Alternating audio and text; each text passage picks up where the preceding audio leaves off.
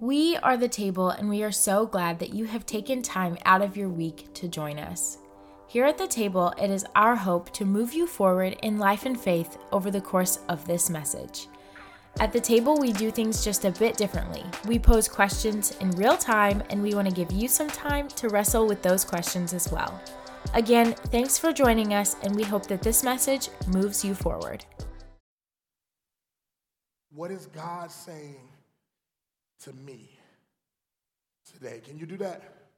I like that. Amen. Amen. All right. To God be the glory, as Pastor Emily said earlier. If you don't mind, I'm going to be sipping water all throughout. As Pastor Emily said earlier, we will be celebrating baptisms today. If at any point you feel prompted by the Holy Spirit that today is your day to be baptized, Pastor Emily is right back there. She said, Raise your hand, look back there. You can see her. I will baptize you today. I don't even have to know your name because Jesus does. I don't have to know where you live because Jesus does. All I care about is what is at risk. And what is at risk is our salvation.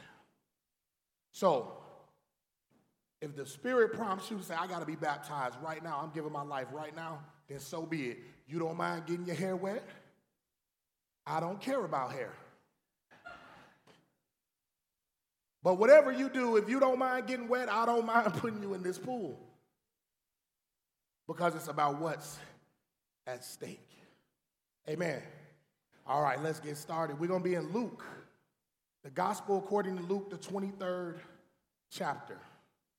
The gospel according to Luke, the 23rd chapter. I will be reading from the New Living Translation. This is a Bible reading, Bible teaching, Bible believing church. I don't care if you take out your cameras, take a picture of the verse. I want you to write it down. Don't forget it. Read it for yourself.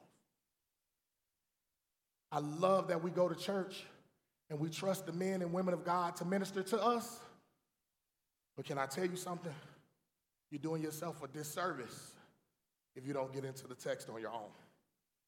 If you don't build a relationship, you want to hear from God, you got to go to where God speaks. He speaks through His word, He speaks in prayer, He speaks through wise counsel, yes, but don't cheat yourself. The very thing you might be looking for and waiting on has already been written. Amen. Yes, all right. Luke, 23rd chapter, and I'll be reading. Two others, both criminals, were led out to be executed with him. When they came to a place called the skull, they nailed him to the cross, and the criminals were also crucified, one on his right and one on his left. Jesus said, Father, forgive them, for they don't know what they're doing. And the soldiers gambled for his clothes by throwing dice. The crowd watched, and the leaders scoffed, and he saved others, they said. Let him save himself if he really is God's Messiah, the chosen one. The soldiers, they mocked him too, and they, they offered him a drink of sour wine. They called out to him, If you're the king of the Jews, save yourself. A sign was even fastened above him with these words This is the king of the Jews. One of the criminals hanging beside him scoffed, So you're the Messiah, are you? Prove it by saving yourself. And us too, while you're at it. But the other criminal protested and said, Don't you fear God even when you have been sentenced to die? We deserve to die for our crimes, but this man, this man hasn't done anything wrong. Then he said, Jesus, remember me when you come into your kingdom. And Jesus replied, I assure you today, you will be with me in paradise. Our sermon title for today is Proven. Proven. And I'm going to take you through a, a couple of things that were proven because of the death of Jesus. And I know some of you in here might be thinking, wait a minute, this is Resurrection Sunday. Why are you reading passages about before he died? Well, when I was dealing with potentially not having a voice, the Holy Spirit told me if I don't get nothing else out, you need to understand this. It does not matter what you did when you did it. It doesn't matter of your lifestyle. It doesn't matter how long you've been living the lifestyle. See, somewhere along the lines, we got it twisted that we got to get fixed before we come to Jesus. But the word of God says on the cross there was a man who was about to die, and in that moment he recognized the Savior right then, right there. He didn't fix himself, he wasn't clean, his record wasn't expunged. In that moment, he gave himself to Christ, and Christ said to him, I will remember you, and I will see you in paradise. I don't know who you are this morning. You're focused on the uphill climb to salvation. You think what you did two years ago. You think that the record that's following you. You think that the messed up relationship. You think that the brokenness that you have been, that you got to walk on this journey to get it right. And I'm here to tell you the Word of God says, in that moment, that man recognized and acknowledged Jesus for who he is. And in that moment, he was saved. Oh man, I'm talking to somebody right now who's saying, Oh, I've been away for so long. Lord have mercy. I've never been baptized before. Is this man baptized? Somebody could have said, Amen, we'd have left early. He was not baptized. He did not speak in tongues. He did not do a holy dance. He did not have a long uh, uh, uh, resume in the kingdom. He didn't lead or teach Sunday school. He didn't take no kids on field trips. He didn't volunteer and hand out coffee. He didn't do any of that. All he did in that moment was acknowledge Christ. And Christ acknowledged him what was proven in the life of Jesus, what was proven in the resurrection, what was proven. I'm so glad you asked. The first thing that we see is proven is love was proven. Love was proven at the crucifixion. Love was proven in the life and the death and the resurrection and the ascension into heaven. Love was proven through these activities, through this point in time. Everybody knows the text. John 3:16. For God, this is how God loved the world. He gave his one and only son so that everyone no, the first impressions team. No, no, no, those that's working in the parking lot. You know, no, no, no, those that adopt children. You know, those that can sing a song, you know, those that just preach, those are the only ones. Not, I don't think it says that. I think it says he gave his only son so that everyone, hallelujah, who believes in him, oh man, who believes in him will not perish, but have eternal life. God sent his son into the world, not to judge the world, but to save the world through him. Uh, what kind of love was proven? See, we got to look at this thing through the eyes of Jesus. What was proven? God's love for mankind was proven, but Jesus' love for his Father was proven. Wait a minute, what?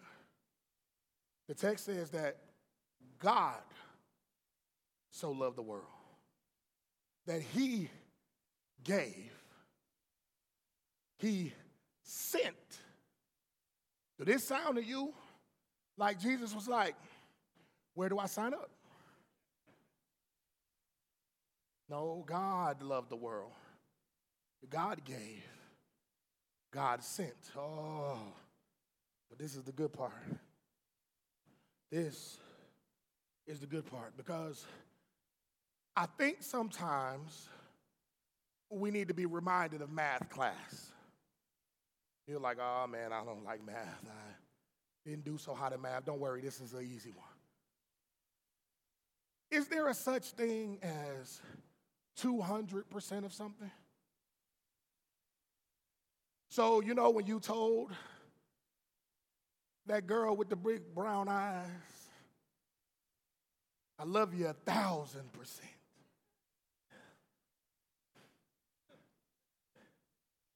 Not you, wife. I do love you a thousand percent. So don't let, just, you just feel, okay. Everybody but her, you know that when you tried to do more than 100%, you couldn't do more than 100%. Scripture tells us that Jesus was fully God and fully man. Somebody say that math ain't math. Let me help you with this. To be fully anything means that the other thing cannot supersede it. Oh man, I'm gonna help you with this. If I don't do nothing but help myself. That means because Jesus was God incarnate in the flesh, that he was of God fully, but it records that he was fully human. So, can I help you with this? That means if he was fully human, the same things that irritate us, annoy us, confuse us, bother us, attract us, tempt us are the very same things he felt in his fullness. Man, that was the second time y'all could have got an early dismissal with just five more amens. I don't want to confuse you. I don't want to confuse you, but I need you to understand this because I'm not discounting the divinity of Christ. But there is a reason that God thought it necessary to bring himself to us in human form. Some of my Bible readers, if you get this, you get this. If you miss it, you miss it. Throw your hand up. Maybe you'll catch it so it don't go over your head. In First John, we see this in the beginning. The Word already existed. The Word was with God. The Word was God. He existed in the beginning with God. God created everything through Him. There was nothing created except through Him. The world gave the Word gave life to everything that was created, and the life brought light to everyone. And the light shines in the darkness, and the darkness can never be extinguished. But if you go down to verse 14, this is the good part. So the Word became human became flesh and made his home among us. He was full of unfailing love and faithfulness.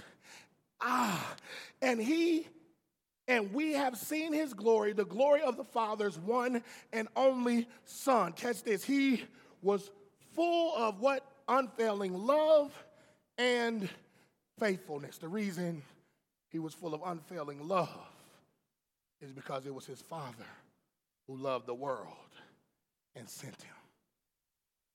But why the faithfulness part? Why do we call out the faithfulness? Is it possible for a man, a human, a person? I know it sounds good. I know it sounds good.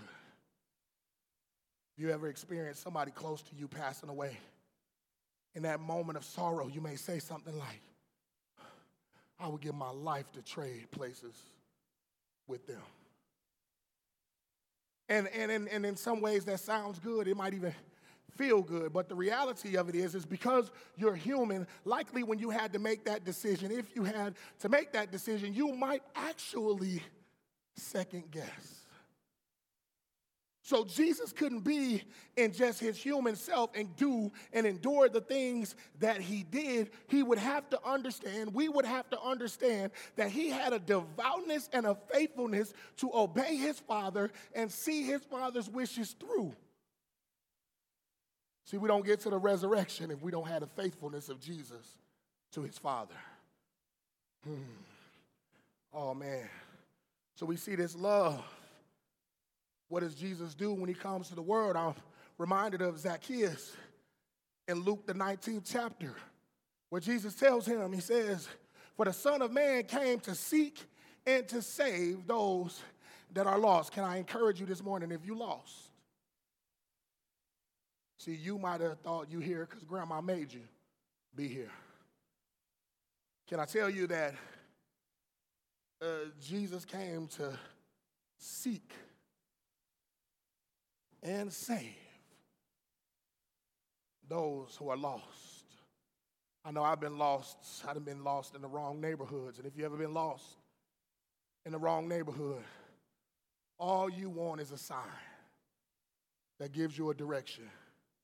You're looking for a sign of something that looks familiar. You're looking for, you might be trying to avoid stop signs depending on what neighborhood you're in. but you're looking for a way out. Ta da! Could this be your sign? Jesus came to seek and to save those that are lost. I can remember being in the grocery store when I was a little kid. And I would remember when you're this tall, everybody's legs look familiar. You'll mess around and be lost and not even know. Early dismissal opportunity number three missed. You'll mess around and be lost and not even know it, but the love of God and Jesus' love for his Father was proven in the resurrection. Wow, okay, so Jesus is playing hide and seek, and he will find me if I'm like, you ever been playing hide and seek and nobody come look for you? Y'all might be the annoying little cousin. Full admission, I used to do that to my sister. I say, okay, okay, okay, you go hide, I'll count. Man, I'm on the couch watching Tom and Jerry. Have no intentions whatsoever to go find, but God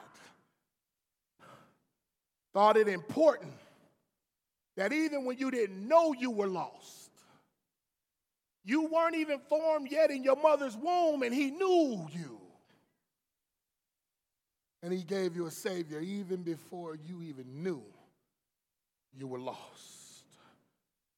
Proving the authority over temptation and sin was proven.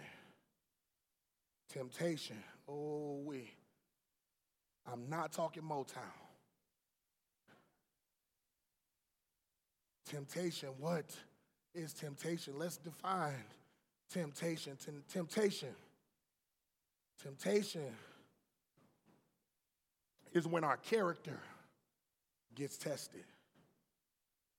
Sometimes the test may even test us to the point that we betray, that we transgress, especially when there is personal gain or relief or satisfaction at stake. Temptation.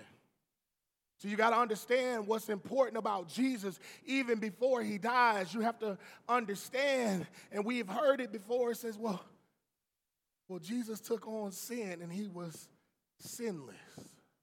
But I have to ask you the question if Jesus was sinless, and he was, what's the benefit to you and I to just know that Jesus was so godly? he could not commit sin. What's the benefit in that?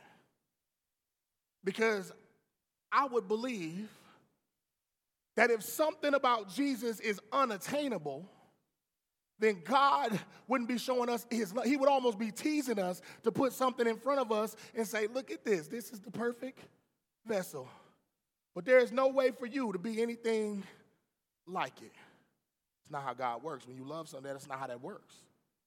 You want to help them attain the very thing that seems impossible. Oh man, I'm gonna preach this thing. If don't nobody else get it, see, you got to understand this. The fact that Jesus was tempted makes us celebrate that he overcame sin. Because unless you're tempted, You ain't having, what are you victorious over? How do you become victorious over something you're not tempted to do? I got news for you. Some of y'all at your house is cooking food that I don't like. And guess what's not hard for me?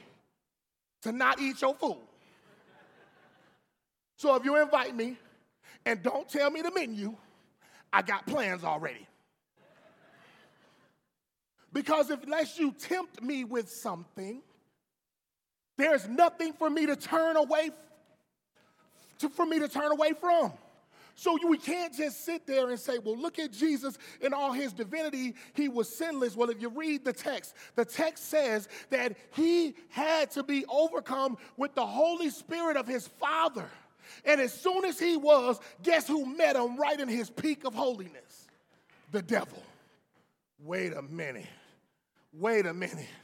Wait a minute. Why is that important? Don't miss this. This is important. If you understand that Jesus is 100% human, you have to catch the fact that it wasn't because he was godly that he did not sin and did not give into temptation. No. To affirm a sinless Jesus, we have to attribute his resistance not to his godliness, but to his humanity. Why? Because he was his submission to the Father was so devout that he would not turn in himself or do something counter to what he knew his father wanted. Hmm. We have to attribute his resistance to sin to his adhering of the scripture. In our last series, we were talking about broken, and I gave you guys three things to remember. It is important for the believer to know what God said, to know what he meant by what he said, and to know how he intended us to respond to what he said. See, the scriptures tell us that Jesus was tempted by Satan. How did Satan tempt him? It wasn't with your nasty dinner. He tempted him with the very thing he was supposed to know and represent. He tempted him of himself. Oh my gosh. How does he tempt him of himself? I read it to you in First John. The word became flesh God's word became flesh, and his flesh was his son, and his son became the savior of the world. And then here is Satan going to tempt Jesus, the word of God, with the word of God. Do you realize somebody in here? You fighting against yourself. Satan is tempting you with your own thoughts, with your own history, with your own past with your own mistakes, with your own, uh, uh, all the, everything that you've been dealing with, that you're trying to get over, he's tempting you with yourself. Wow. Wow. If you don't have a problem with your attitude, you're not messing with your attitude. If, uh, what good is that? That's a waste of time. He can't tempt you with something that does not bother you. You are fighting against yourself. So, why is this authority proven? Why is this so important? Because he shows us through Jesus that if not we follow Jesus trying to be perfect, and we all know we just said it when we make mistakes. Well, I'm only human. Well, you want me to be perfect, and I'm not perfect. Well, that isn't what Scripture tells us doesn't tell us to be perfect. We can't be perfect. The example of Jesus isn't about perfection, it's about a devotion to the Father. It's about adhering to the scripture. And it's about the power of the Holy Spirit leading us and aiding us along the way. What do we see? What's proven? What's proven is that if we take that journey with Jesus, if we understand that the journey with Jesus is just that submitting ourselves. See, I can be confident because of what I see in Jesus that it was all well then, it'll be all well now, and it's gonna be all well next time. Because Jesus shows us through this victory, not because of his divinity, but because he walked it, he talked it, he lived it. He showed us that it's attainable if we follow the steps that he took to get that close to God. So adhere to the scripture. Oh, and to trust the Holy Spirit. Can I tell you this? The last thing that was proven was victory over death. Oh, man. Hallelujah. Victory over death was proven. Isn't it something? When we think about the resurrection, you know the story? They beat him, they killed him, they put him in a tomb. The word tells us that the stone, a giant stone, was rolled in front of the tomb. Oh, oh, for y'all that's been here the last couple weeks, we've been talking about light and dark, light and darkness. You know how dark it had to be in a tomb with a dead man, with a big stone rolled into it. Oh, but what does the word say? That on the third day, Oh my gosh. They rolled the stone away. Look at that. And when they rolled the stone away, Jesus was not in there. And the question became, why are you looking for the living among the dead? So, in the darkest of place, the stone was rolled away. Even the darkest place could not contain the light. Hallelujah. Victory. Victory. Victory was had. Here we are. We're seeing this. We see Jesus up here letting us know oh, it's not because I'm so holy. See, I'm just about my Father's business. We see in the whole life of Jesus, from the last words on the cross, it is finished. To the words when he was lost as a child, Mom and daddy said, Jesus, where you are? They thought he was lost. But my Bible readers and my church goers, where was he? He was teaching, telling people about his heavenly father. Mama, daddy thought he was so lost. But then he said, I was about my father's business. See, the life of Jesus was all about his father's business. And when you and I get about our Father's business, then we will use the holy text as a way to govern and guide us through life, not as a, as a way of rule books, but as a, a set of guidelines to help us navigate. And the Word of God says that when Jesus gave his life, that he, uh, he let go of the Holy Spirit. He breathed in agony. And he said, God, I trust you with my spirit. The spirit became an advocate for all those who would follow him. One day he would be gone with his father. And what did he leave here for you and I? To do the same work he was doing in the flesh, to do it in spirit, but the advocate. So here we are, and we ask this question the advocate. How exactly does the Holy Spirit come into this equation? Well, today we're celebrating baptisms.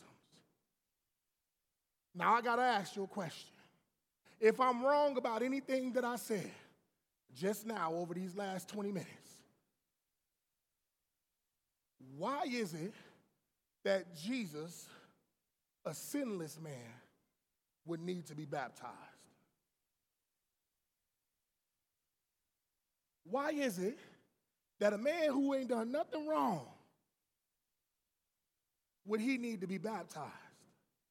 Some of you looking at me like, that's a good question. Well, we serve a good God and he don't make us guess. The scripture records that John the Baptist was baptizing people and, and telling them about a Savior. People were confusing him for the Messiah. John the Baptist said, Hey, no, no, no, no. The one who is coming will be able, will baptize you in the Spirit. He's the real Messiah. I'm just doing the work until he get here. Lord have mercy. He comes. This is this is the good part. All right, this is this might be your release uh, test again. Y'all ready? Y'all like it's 11 o'clock. It already should be release time. You right? but this is this is the good part for real. Oh man. All right, here we go. Jesus goes to John the Baptist. John the Baptist baptizes him. The Word of God says, a voice from heaven speaks to Jesus and tells him, Son, I'm going to paraphrase for you just to make sure you're still awake. You did what I told you to do, even though it didn't make sense. The word records that in that moment, the Holy Spirit descended from the heaven and fell upon Jesus.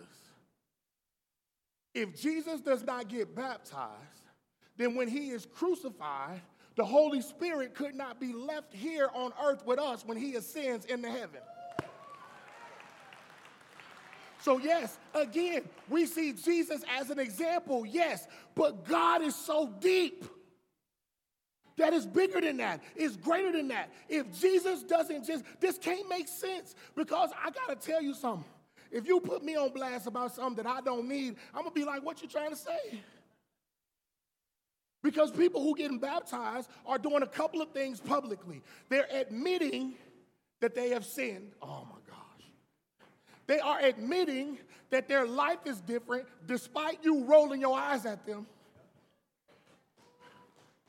They are saying publicly that I'm giving my life to Christ, even though they know you just waiting on them to mess up and be the old them. They know it full well.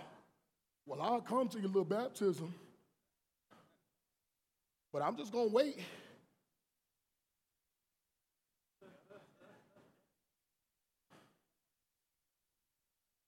So if I'm Jesus and I have not done nothing wrong, why do you want me, God, to go in front of these people and act like, because doesn't that show them that I'm not the Messiah? I can't be sinless, but need to be forgiven of sins. But he did it anyway. Can I tell you today, your breakthrough is in you doing what does not make sense. What you listening to Jesus knocking on your situation. And you answering and opening yourself all the way up despite what everybody else doing. Despite what's happening in your family, despite what's happening in your neighborhood, despite what's happening in the world, will you respond to Jesus' invitation? Revelations 3 tells us because Jesus, I already told you, he goes to find the lost. Revelations 3 says that the Holy Spirit comes and knocks. And here's the thing when somebody comes to your door and knocks, visits your house unexpectedly, like what might be happening to you out there in, the, in that chair. You didn't show up expecting the Holy Spirit to be knocking at your door. But you got a decision to make. Most of us, when the Holy Spirit comes or when somebody visits us and they didn't plan to, if you're anything like me, you tell everybody in the house, shh, lay down, be quiet. Who is that? If you don't move, they will go away. Maybe you're sitting right where you are right now, thinking that if you don't clap, if you don't let that tear fall off your cheek, that if you don't respond, that nobody will know that the Spirit of the Lord is calling your name right now. Now, you can either ignore it or try to act like you're not home. And I know some of you will, even though I don't advise it.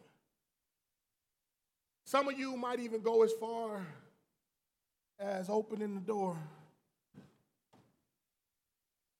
just enough to peep your head out, just enough to see what this Jesus stuff is all about. You'll make yourself available a little bit. You'll come out to meet him. You're not going to let him in. Maybe your objective today was this is you peeking your head out just to see if this resurrection this Sunday it'll be different than Easter's past. Just maybe. But can I tell you that what God wants and the reason he sent Jesus is for you to take that stance, you know, with the person that you're real familiar with, that you are expecting, and they pull up in the yard. And when they call you to tell you you're there, you tell them, come on in. Just come on in. I'm in the backyard.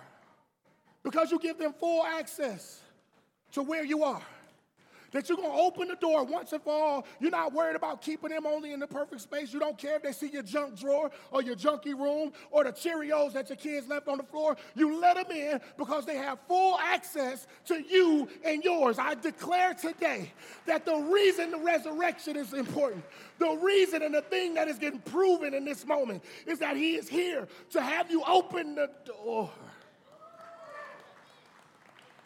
all the way Give him a key. Let him come and go as he please. Maybe he comes in, maybe he comes out, but you are not in the way anymore because all he wants to do. The Word of God tells us that anyone with ears to hear must listen to what? The Spirit. And understand what the Spirit is saying. I stand before you, just a man of God, offering to you. Let him prove it. He sent his son to prove his love, his authority, his power, his victory. So, my question to you is just where does your heart stand now? Where does your heart stand now? I, if this message challenged you and moved you forward, personally or in faith, we encourage you to share it with someone who needs a message of hope today. And if you're interested or looking for ways to partner with us in our mission here at the table, head on over to thetablejoliet.org for more information.